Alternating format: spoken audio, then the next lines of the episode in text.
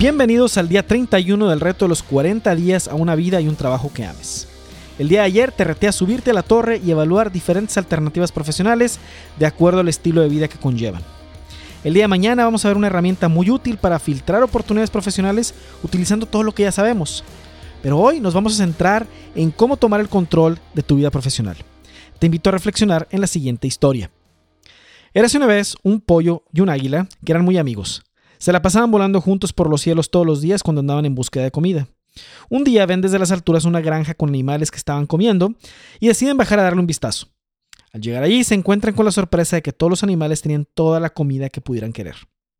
El pollo le preguntó a una vaca, Amiga vaca, veo que tienen mucha comida por aquí, ¿de dónde la sacan? La vaca le contesta, La comida nos la da el granjero que es dueño de este lugar. El águila y el pollo comenzaron a comentar la situación. Le dice el pollo al águila, parece que si nos quedamos aquí ya no tendremos que preocuparnos de comida nunca. El águila le responde, eh, no estoy muy seguro de la idea. A mí me gusta volar libre por los cielos y disfruto mucho de la cacería. Yo la verdad no podría quedarme aquí, pero si tú crees que te funcionaría, adelante. En ese momento el águila y el pollo estrecharon las manos y se despidieron. El pollo se quedó en la granja disfrutando de las amenidades. Comía y comía e iba engordando cada día. Un buen día llegó de visita el alcalde a cenar a la casa del granjero y el granjero decidió dar pollo asado en el menú. Así que fueron a buscar al pollo más gordo que pudieran encontrar.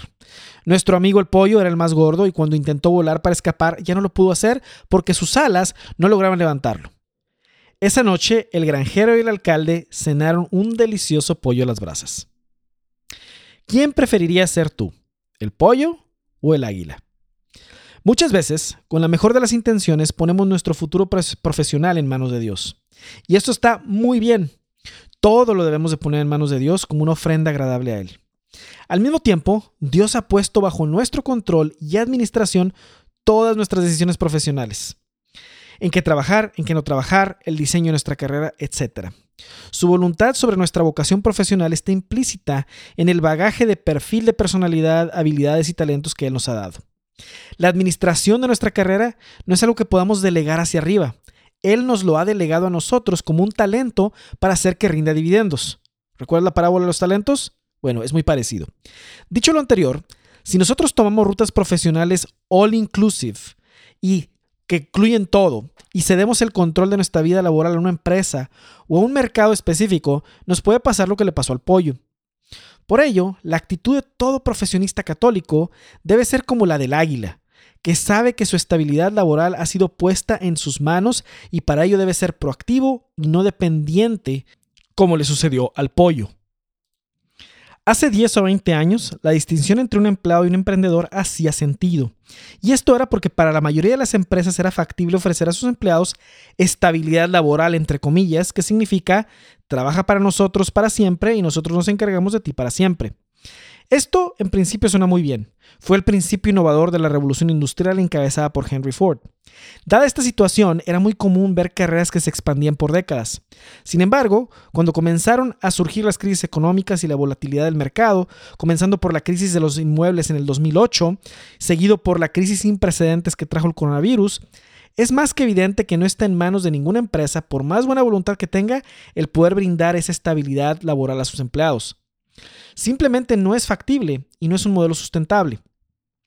Las cosas pueden cambiar en cualquier momento en el mercado y las decisiones se tienen que tomar rápido.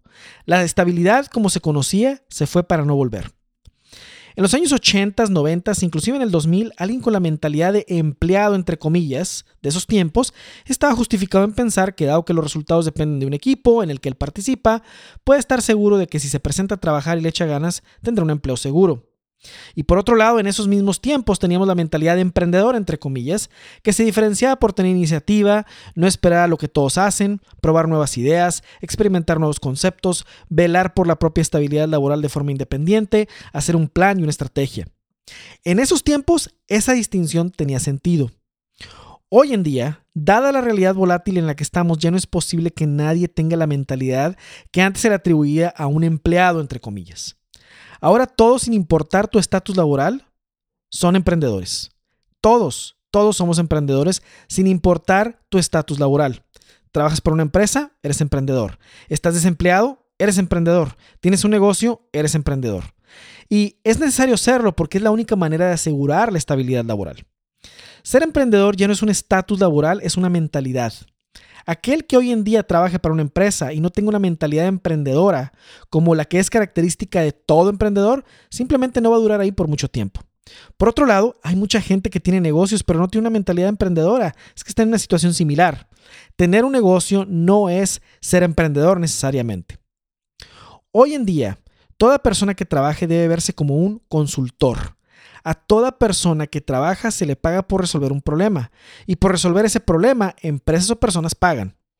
Cada vez menos empresas van a poder sostener el pagarle a alguien solo por presentarse a trabajar o por sus buenas relaciones interpersonales. ¿Trabajas por una empresa? Mírate a ti mismo como un consultor que tiene un cliente y debes estar preparado porque ese cliente se puede ir tarde o temprano. Y entonces siempre deberás de estar listo para adquirir nuevos clientes. La estabilidad laboral te la da tu capacidad de resolver problemas en tu área de pasión y experiencia a un mercado que requiera de esa solución. Hay que sacarse de la cabeza esa idea de soy empleado o soy emprendedor. Hoy en día no hay diferencia. Tienes un cliente o dos o varios y esa situación puede cambiar en cualquier momento. Tu reto para el día de hoy es responder estas tres preguntas. Número uno, ¿cómo podrías a partir de hoy tomar el control de tu destino profesional? ¿Qué significaría eso para ti? ¿Qué cosas crees que te detienen para lograrlo y qué cosas tienes a tu alcance para lograrlo?